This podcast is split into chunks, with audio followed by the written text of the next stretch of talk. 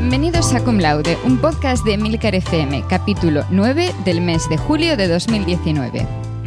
Somos Carmela García y Fran Molina y queremos compartir con todos vosotros nuestras experiencias. Cum Laude es un podcast mensual en el que hablaremos de la vida académica, lo bueno, lo malo y lo que nunca se cuenta. Y para este mes yo quería hacer un poco una extensión de lo que estuvimos hablando el mes pasado. Pero claro, las cosas cambian muy rápido. Y acabo de ver una noticia que me llamó mucho la atención. Claro que cuando esto se publique la noticia ya no será tan nueva, porque estamos grabando muy pronto. Y es que el mes de junio, julio son cosas muy complejas con esto de los congresos. La noticia era la siguiente. Decía que en la tesis de Íñigo Errejón estaba todo plagiado, porque más o menos el texto estaba copiado de unos siete artículos que él había publicado antes. Quiero dejar un poco a un lado esto de la política, así que Fran, te voy a pedir que no valores quién es la persona, vamos a centrarnos en el tema de la tesis doctoral de una persona cualquiera que su texto está copiado más o menos de siete artículos. ¿Qué opinas de eso? ¿Es realmente tanta noticia? ¿Cómo te gusta sorprenderme, no? Con guiones sorpresa aquí en Cum Laude.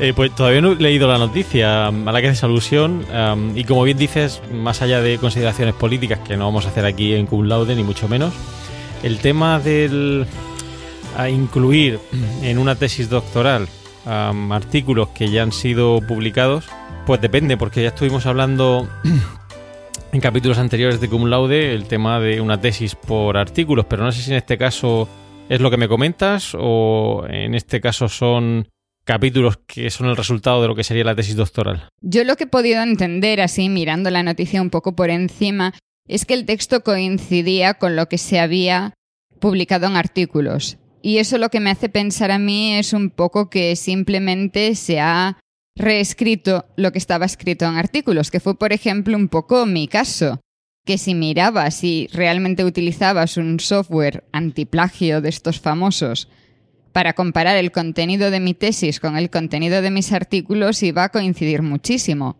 No saldría porque mi tesis estaba en castellano y mis artículos estaban en inglés. Pero si estuviesen en el mismo idioma, al final, mucho contenido iba a ser el mismo. Sí, el tema del antiplagio es un tema delicado y siempre hay que mirarlo en detalle. Yo recuerdo cuando empezaron ah, hace ya años, eh, hace bastantes años, con el tema del plagio y el autoplagio, y fue un profesor de, de Manchester el que me lo comentó. aquí todavía no estábamos empezando a, recibir noticias de este tipo sobre cómo funcionaba. Y es un tema delicado. El tema del auto, autoplagio eh, es delicado. Como tú bien dices, si tu tesis está escrita en castellano, pero luego publicas en inglés, eh, cualquier sistema de antiplagio no va a detectar eso, ¿no? pero es que hoy en día el sistema de antiplagio, eh, y no hace falta que hagamos aquí publicidad de diferentes software, es muy tiquismiquis, entre comillas, ¿no? Hay, que filtrar luego a lo que el sistema ha detectado eh, como plagio, que quizá no lo es porque está entrecomillado y está correctamente citado. Hay que ver em, qué tipo de expresiones son las que ha recogido el sistema. De hecho, eh, supongo que detrás de ese sistema de plagio lo que hay es un algoritmo que a veces detecta una cosa y a veces eh, detecta otras, ¿no? Entonces, yo creo que hay que mirar eh, estas cosas con, con, mucho detalle y luego conocer en profundidad todo lo que hay detrás de, de, una tesis y del artículo posterior. En cualquier caso, ya lo hemos dicho también aquí en, en Cum Laude, entendemos que una tesis doctoral tiene que servir para avanzar en el conocimiento y difundir ese conocimiento vía publicaciones, comunicaciones en congresos, etcétera y hay que ser coherente con el avance de la ciencia, ¿no? Es decir, ah, no podemos, como dirían en, en Murcia, repetirnos más que el ajo. Pero es que yo entiendo que esa tesis se hizo con esos artículos, o sea que esos artículos eran los artículos derivados de la tesis. Yo voy a pensar en mi propio ejemplo, o sea, si yo decía en mi tesis que he resuelto la estructura de la fibra del bacteriófago T7 a tal resolución, eso iba a coincidir con algo que yo tenía publicado en un artículo, porque ese artículo era derivado de la tesis. Y hace unos meses tuvimos un caso similar, un gran escándalo, porque el presidente del gobierno había plagiado su propia tesis y el caso era exactamente el mismo. Claro, a eso me refiero. Es decir, que hay que mirar hay que conocer toda la información antes de meter un juicio de valor, ¿no? De decir, pues si realmente hay plagio o no hay plagio. al fin y al cabo, el software no deja, más que no deja de ser más que un software, ¿no? Que analiza un texto y ve si hay coincidencias o no hay coincidencias. El mismo procesador de textos puede hacer eso si compara dos archivos, ¿no? Eh, pero hay que ver realmente qué es lo que se está comparando y qué es lo que aparece. Si el artículo es el resultado de una tesis doctoral, pues depende de cómo, de cómo esté puesto, ¿no? Eh, pero como decía antes, es decir, no tiene sentido que, estiremos eh, una publicación más allá de lo debidamente adecuado y publiquemos lo mismo cinco veces, ¿no? En ese caso, pues no estamos avanzando en el conocimiento, estamos repitiendo una publicación, ¿no? ya digo, yo creo que es un tema mm, que, requiere conocer muy bien o en profundidad todo lo que hay detrás de una tesis doctoral. Es decir, yo no me aventuraría nunca a decir que simplemente porque el software aparezca un sistema de o dice que el índice de similitud es X, realmente se ha plagiado. Es que es, es algo delicado, porque entiendo o me gusta presumir la buena fe del que está trabajando en este campo, ¿no? Yo quiero pensar que el caso es el de muchísimas tesis doctorales en este país y es que simplemente se trata de haber reescrito lo que los resultados que ya se han publicado de esa tesis y que se ha reescrito para hacer una tesis tradicional en lugar de hacer una tesis por artículos. Entonces el contenido va a coincidir muchísimo. Obviamente eso va a depender también de si esos artículos realmente son producto de esa tesis o si ya habían sido escritos antes, cuántos autores hay, que esos artículos no se hayan utilizado en tesis de otras personas, porque claro, dependiendo del campo es más o menos normal que un artículo lleve cinco autores. Entonces ese artículo no se puede utilizar en cinco tesis, se puede utilizar en una, punto, nada más. Entonces ahí creo que hay que tener mucho cuidado. No sé, ¿tú utilizas alguna clase de software de este estilo con tus alumnos cuando tienen que entregar trabajos? Pues normalmente nosotros utilizamos, podemos decir, hacer aquí publicidad, ¿no? Del software que, utilizamos. Sí, sí, puedes, puedes decir el nombre. Ah, no nos van a pagar, pero puedes decirlo. Normalmente nosotros utilizamos Turnitin, ¿no? Para evaluar el, plagio de. o la posibilidad de plagio de, de un artículo. Y como decía antes, el resultado que a priori saca el software no lo puedes coger em, o creértelo a pie juntillas porque luego analizar, hay que analizar lo que realmente ese software ha sacado, ¿no? ya digo, yo me gusta presumir la buena fe de la gente. A veces em, puede ser un simple error, ¿no? Que el alumno, pues, eh, no se ha dado cuenta y no ha puesto las comillas. Pues simplemente advertirle de que ese texto que ha puesto requiere estar entrecomillado porque es una cita textual de otro artículo y ya está, resuelto, ¿no? Decir, no tiene mayor complicación. Y luego el software también se equivoca, no deja de ser un software, ¿no? Por eso eh, la labor del director de tesis eh, o del director del trabajo hace una, yo creo que es una labor fundamental, ¿no? Para evaluar realmente hasta qué punto em, está o no está eh, copiado ese texto, ¿no? Em, ¿Tú cuál utilizas? ¿Qué, ¿Qué, software utilizas para evaluarlo? Nosotros no utilizamos nada, lo vamos por el, por el método tradicional a mano.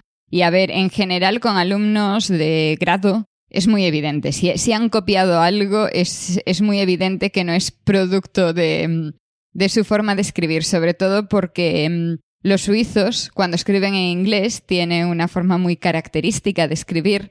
Entonces enseguida te das cuenta de que algo está copiado y que no ha sido producido por ellos realmente. Pasaría lo mismo si en España se escribiese más en inglés que se detectaría muy rápido que ese no es el lenguaje que un español utiliza en inglés. Sí, no sé, a mí me costaría, ¿eh? ya digo, no sé si es por, a lo mejor por las áreas de especialización, ¿no? Pero claro, cuando uno está leyendo un trabajo que tiene pues, 50 páginas, 60 páginas o 300, ah, resulta complicado. Por eso eh, estos sistemas pues ayudan, ¿no? Un poquito a, filtrar. quizá, como dices, a lo mejor en inglés resulta más sencillo, ¿no? Evaluar hasta qué punto se está o no se está copiando algo o en tu área a lo mejor, ¿no? Porque entiendo que vosotros también tenéis un, resultado en términos de, digamos, resultados más técnicos, por decirlo de alguna manera, ¿no? No, obviamente los resultados es muy difícil plagiarlo, porque, a ver, o sea, una, lo primero es que si, si yo estoy revisando lo que un alumno ha hecho, yo sé qué resultados ha tenido ese alumno, o sea, otra cosa es cómo los escriba. Pero claro, ya es un, un resultado visible, o sea, ya no es el texto el resultado, el resultado van unas figuras y ahí eso es, más difícil. De todas formas, en nuestro campo el problema ya no es el plagiado de texto. El problema es la manipulación de imágenes. Yo hablé de esto hace un par de capítulos en Bacteriófagos sobre cómo empieza a haber cada vez más y más casos, sobre todo por esta presión por publicar, de gente que falsifica resultados. O sea, no es que los copie, sino que los, los crea. Y en lugar de poner una foto real de algo que has obtenido en el laboratorio, has creado esa foto con, Photoshop. Y esto incluso para las revistas a veces es muy difícil de detectar. Y necesitas a gente muy experta combinado con software para comparar y detectar dónde están esos pequeños restos que deja la manipulación para darte cuenta de que realmente la imagen ha sido creada a partir de otras imágenes y no es un resultado real. Claro, a eso me refería, ¿no? Es decir, eso que comentas, eso realmente, por decirlo en términos llanos, es hacer trampas, ¿no? Es decir, manipular con Photoshop una imagen para que aparezca lo que estamos eh, o lo que queremos encontrar, eso es hacer trampas. Ahora, si la copia que pueda aparecer en, un texto se debe a un error no intencionado, pues a veces estas cosas pasan, ¿no? Es decir, es un error, se subsana y listo, ¿no? Es decir, también hay que evaluar hasta qué punto, ¿no? Como decía, eh, se ha copiado o no se ha copiado, ¿no? Pero, claro, en ese caso, como comentas, eh, en tu caso de, las imágenes, ya sería hacer trampas, ya no sería, en cualquier caso, algo permitido.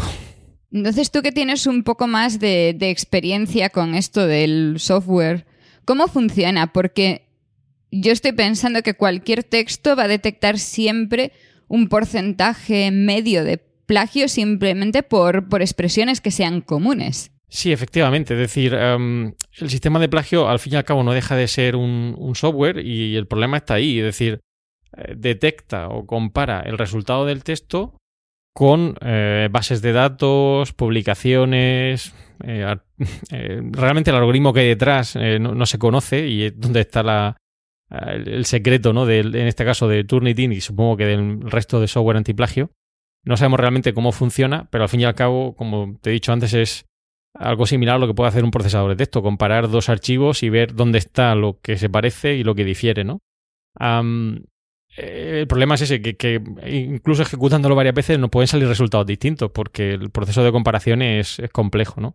El software lo que hace es una vez que metemos, metemos el archivo, pues nos detecta qué partes del texto coinciden con otros documentos que ya han sido publicados, ¿no? Claro, la labor de la persona que revisa eso es comparar cuál es ese otro texto que se ha, que se copiado, del que aparece que es similar, y como decía antes, pues ver si a lo mejor se debe un error del, del que ha escrito ese artículo eh, o, tesis o lo que hablemos eh, y no haberlo puesto por entre comillas por, por, haberlo pasado por alto o a veces pues que efectivamente hay, hay un error ¿no? que, hay que subsanar. Mm, yo en mi caso la verdad que no he encontrado plagios graves en ningún caso, es decir, eh, ha habido casos, una frase suelta en un texto que al alumno pues se le ha pasado ponerlo entre comillas, pero poco más, no, no sé si tú tienes alguna experiencia un poco más mm, relevante. No, en, en sí lo que se me ocurre además es que muchas veces esas frases que no van entrecomilladas también es porque se convierten más en como frases hechas en el campo.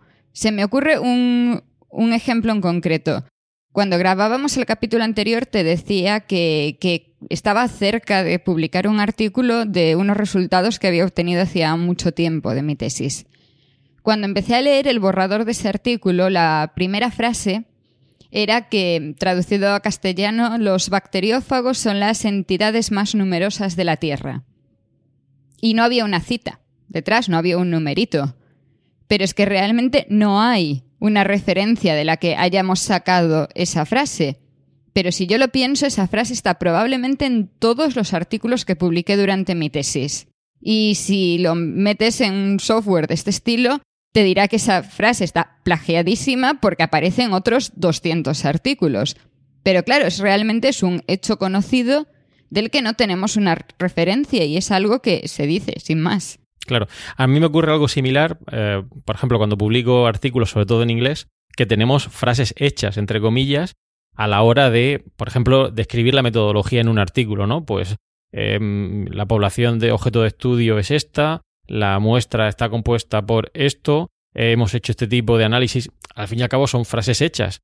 Claro, el sistema antiplagio lo que hace es detectar como, como que ha habido plagio ahí, pero no es que yo se lo haya copiado a alguien o alguien me haya copiado a mí, es que es una frase hecha, es que eso está ahí, es decir, eh, ahí no hay plagio ninguno, es decir, no hay, otra forma de decirlo, o si lo hay, seguro que es muchísimo más enrevesado de decir en inglés, ¿no? Entonces, claro, que realmente un sistema antiplagio te detecte eso como plagio, pues eh, a mí me genera cierta duda, ¿no? Porque ahí no hay plagio. Como tú bien dices, es una frase hecha. Probablemente eso ya existe, como te ocurrió a ti, ¿no? Sí, yo, eh, el ejemplo que dices tú es realmente coincide totalmente para nosotros. Y es que en los materiales y métodos de nuestros artículos probablemente lo que cambian son los números, pero el texto es prácticamente igual en todos, porque hay un número limitado de opciones de cómo decir que has hecho algo. Entonces, por mucho que intentes buscar sinónimos o darle la vuelta a la frase, al final eso también sería detectado, porque no deja de ser un poco una variante de lo mismo.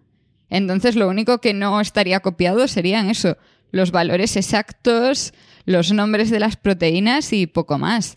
Pero yo estoy segurísimo, o sea, porque es eso, porque no lo tenemos, pero si no, simplemente por curiosidad cogería alguno de mis artículos que sé que son originales y probablemente descubriría que fácil el 50% lo detecta como plagio. Claro, por eso te decía al principio que a la hora de evaluar o de emitir un juicio de valor sobre si ha habido o no ha habido plagio, yo creo que hay que mirar o buscar toda la información, ¿no? Y decir, bueno, que a lo mejor no, no existe plagio de ningún tipo porque todo se debe simplemente a un error de un software que, que no se ha interpretado correctamente y hay que conocer realmente todo lo que hay detrás.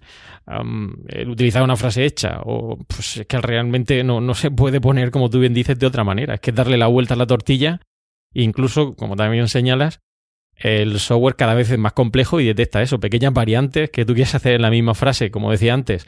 Los datos se han recogido, pues es que aunque cambies un par de letras, te lo detecta también como plagio. Claro, es que ahí no hay plagio, es que estoy explicando realmente cuál ha sido el procedimiento, material y métodos que ha habido en mi artículo. Entonces yo por esto ya digo, desde el principio cuando yo empecé a oír hablar de, temas de sistema antiplagio, etcétera, hace ya unos cuantos años, me generaba muchas dudas, ¿no? Porque realmente, claro, al final pues pagamos justos por pecadores. Eh, no digo que no haya gente que sí que hace, como bien decías tú antes, una figura con Photoshop y hace trampas, lo cual no está para nada bien y, la verdad no, no, es, correcto en el mundo científico frente a otras personas que, bueno, podemos utilizar expresiones que están hechas y que realmente no hay plagio como tal. Es que en casos como este y también cuando, cuando saltó el caso de, de Pedro Sánchez, yo me quedaba pensando un poco esto de que al final a ver si va a ser que toda esta gente que está hablando de tesis no sabe cómo funciona una tesis, porque quizá a mí me da más confianza pensar que ese sistema detecta que la tesis ha sido copiada de unos artículos del mismo autor que son derivados de esa tesis, porque al fin y al cabo eso implica que, esos artículos han sido publicados, han pasado un proceso de revisión, implica una calidad mínima de ese trabajo.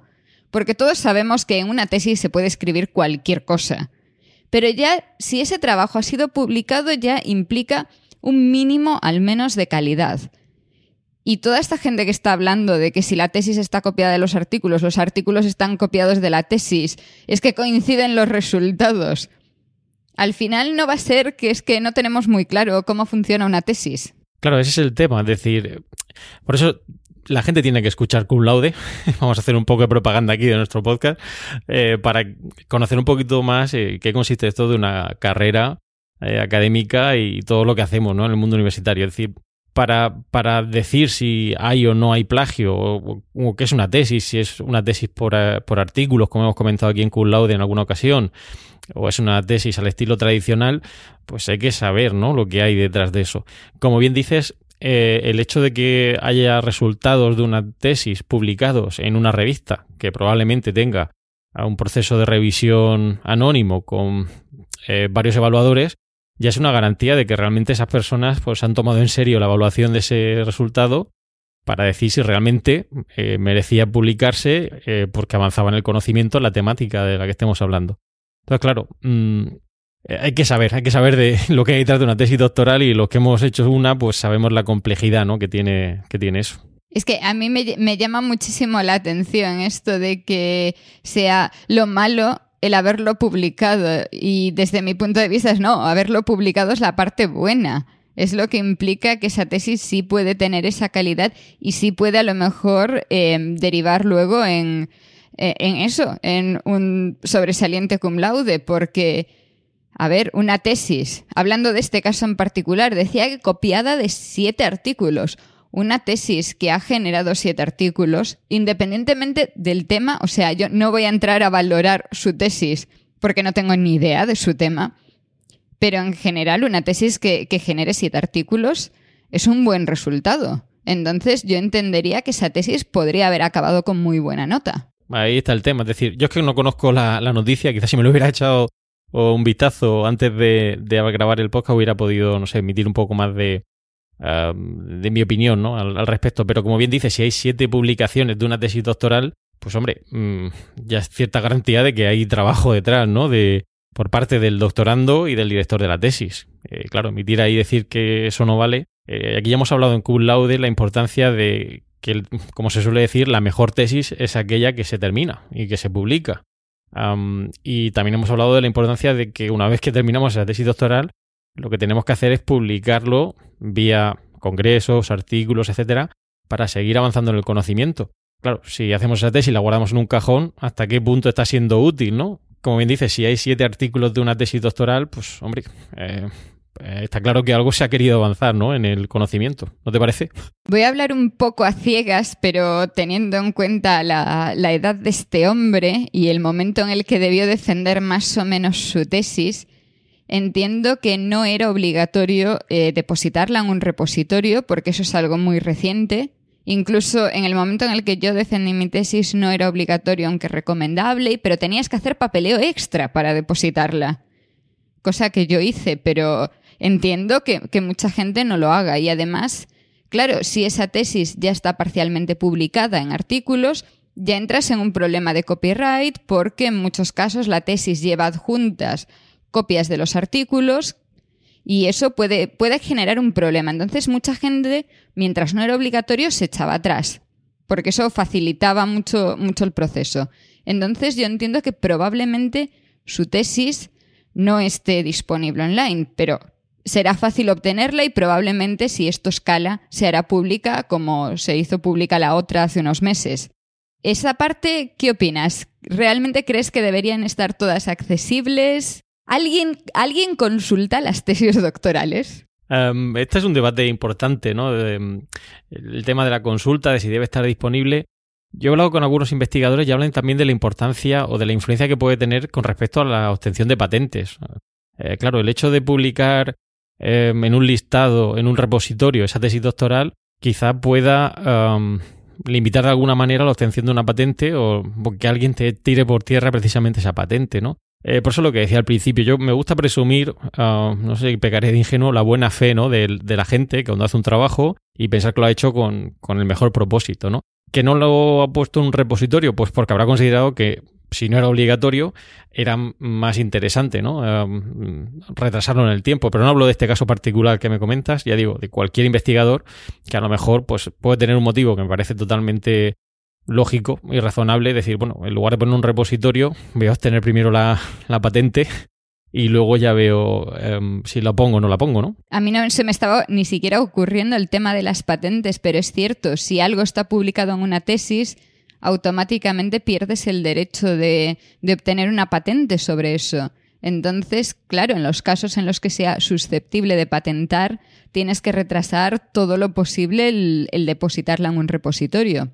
De todas formas, todas las tesis doctorales que se han leído en España, al menos vamos a poner así a lo bruto los últimos 50 años, todas están disponibles porque siempre hay una copia de la tesis en la biblioteca de la facultad a la que pertenecía el alumno. Entonces siempre se pueden consultar. Puede ser un poco difícil acceder a ellas y todo esto, puedes tener que pedirlas para que luego te den acceso, pero están ahí, se pueden consultar. Tiene que haber una copia en la universidad, una copia en el departamento. Entonces siempre está al acceso de cualquier persona que pueda en algún momento necesitar acceder a los datos que se publicaron ahí. De todas formas, yo sí considero que la tesis tiene que publicarse en artículos. El contenido de una tesis tiene que acabar en artículos publicados, si es posible, a nivel internacional, y a partir de ahí el texto de la tesis al final queda para la universidad y poco más. Sí, yo coincido contigo. Es lo que hablábamos y hemos hablado aquí en una ocasión, en alguna ocasión en cum laude. Lo interesante de una tesis no es solo eh, publicarla y defenderla, sino que luego se vea la luz em, en artículos o en publicaciones en congresos, porque al fin y al cabo lo que hacemos es avanzar en el conocimiento, ayudar a empresas, y eso va a ser útil para futuros investigadores. Entonces no podemos terminar la tesis guardada en un cajón. Todo lo que suponga publicaciones, eh, yo creo que son eh, pues dignas de elogio, ¿no? Que, que, alguien se moleste en hacer esa publicación. Y lo que comentas de la consulta de las tesis es cierto, es decir, no tiene mucho más secreto ir a consultar una tesis más que ir a la biblioteca, solicitarlo y, y te permiten eh, consultarlo. Yo recuerdo, y te puedo contar una anécdota, hace unos años un, un muy buen amigo mío no conocía el proceso de consulta de una tesis y no sé estará escuchando cum laude, pero bueno, eh, tenía un familiar que, bueno, falleció, había escrito la tesis, fue una de las primeras tesis que, que se escribieron y se depositaron y vamos, simplemente le di las indicaciones, eh, se dirigió a la biblioteca y la verdad fue muy emotivo para esa persona poder ir a consultar esa tesis y, recordar, pues bueno, esa persona que ya no estaba con él y, ver, pues bueno, el resultado de su, de su trabajo, ¿no? Que fue esa tesis doctoral. Entonces, no hay tanto secreto a la hora de consultar una tesis. Eh, se rellena el formulario, se solicita y están muy bien guardadas. ¿Alguna vez has consultado una, una tesis desde tu labor de investigador? Pues eh, yo creo que no, creo que no he llegado a consultarlo. Sé el proceso porque ya te digo, se lo dije a, a esta persona, a este amigo mío, y, se dirigió a, a, la biblioteca y consultó la, tesis doctoral y, y, fue más por un valor eh, em, emocional, ¿no? Que le supuso pues esa pérdida eh, temprana de ese familiar poder acudir y consultar la tesis. En mi caso no, no se ha dado el caso de tener que ir a consultar esas tesis, pues no, sabría decirte porque no se ha dado el no se ha dado el caso. También es cierto que hoy en día gracias al, a los medios de a los avances que se han dado en tecnología de la información tenemos accesos a una base de datos bibliográficas eh, increíbles, ¿no? Es decir, accesos a repositorios de artículos que hace unos años parecía impensable. Yo recuerdo otra anécdota que me contaba mi director de tesis que antiguamente no era tan fácil, ¿no? Consultar eh, eh, los artículos. Creo que aquí también lo hemos hablado en Cum Laude. Yo he tenido que hacer eh, solicitudes de artículos que estaban en otra biblioteca, no había email, no había y había que mandarlos eh, por préstamo interbibliotecario, pues mi director de tesis todavía lo tenía más complicado. Tenía que irse a una biblioteca eh, en Madrid, coger un, tren desde Murcia con ocho horas de tren, coger los artículos, tomar nota y volverse a Murcia. Claro, hoy en día, gracias al avance que hay en, en tecnología de, la información y las comunicaciones, que tenemos acceso a tantos repositorios, pues eh, es que están los artículos ahí a, a un golpe de clic. ¿Tú has consultado alguna vez alguno? He consultado tesis, pero no por mi labor investigadora, más bien para mi labor de persona curiosa, porque lo que sí he consultado han sido un par de tesis en las que se han citado mis, mis artículos.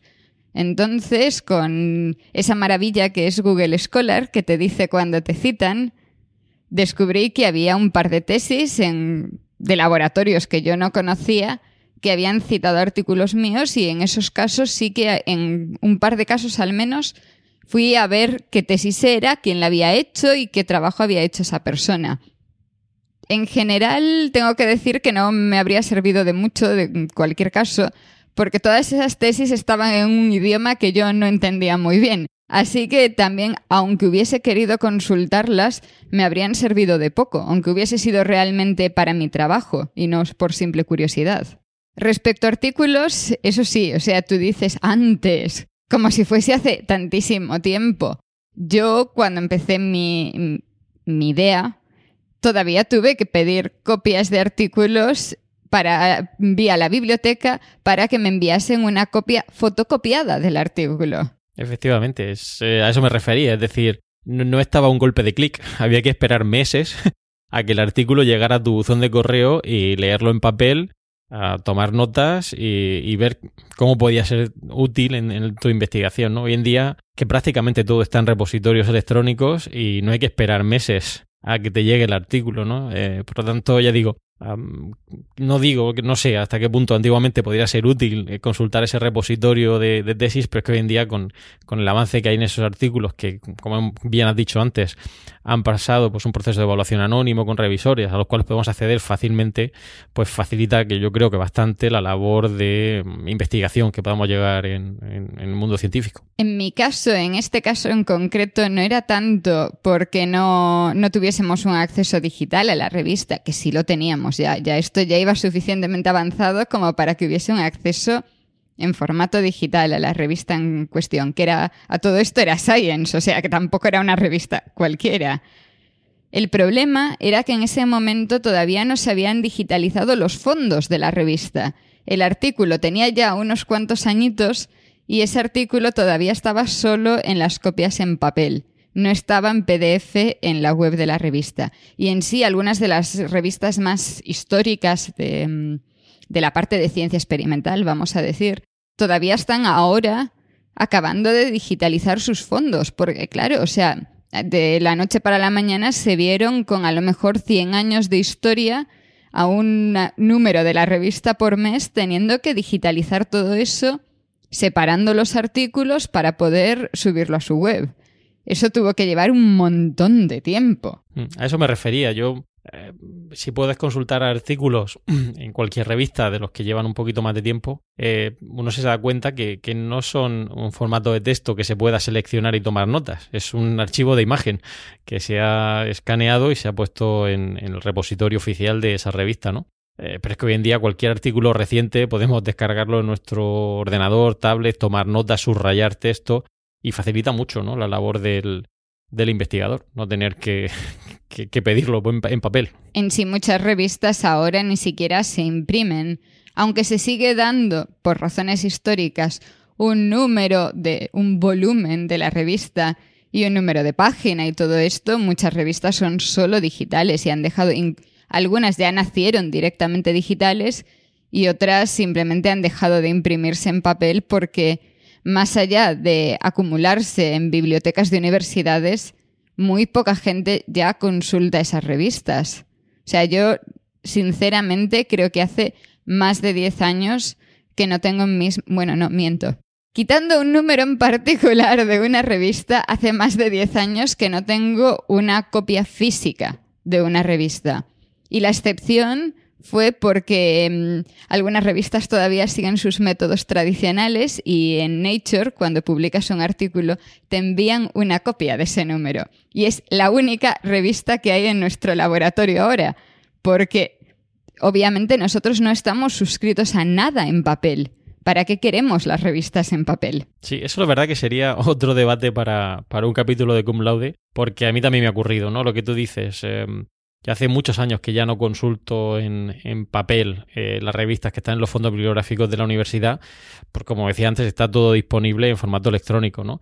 Pero sí recuerdo cuando tenía que ir al, al, fondo bibliográfico, buscar la revista, el artículo, el volumen, el número, Em, y tomar nota ¿no? de, ese artículo y ver cómo podía ser útil. Hoy en día es que eh, es muy difícil.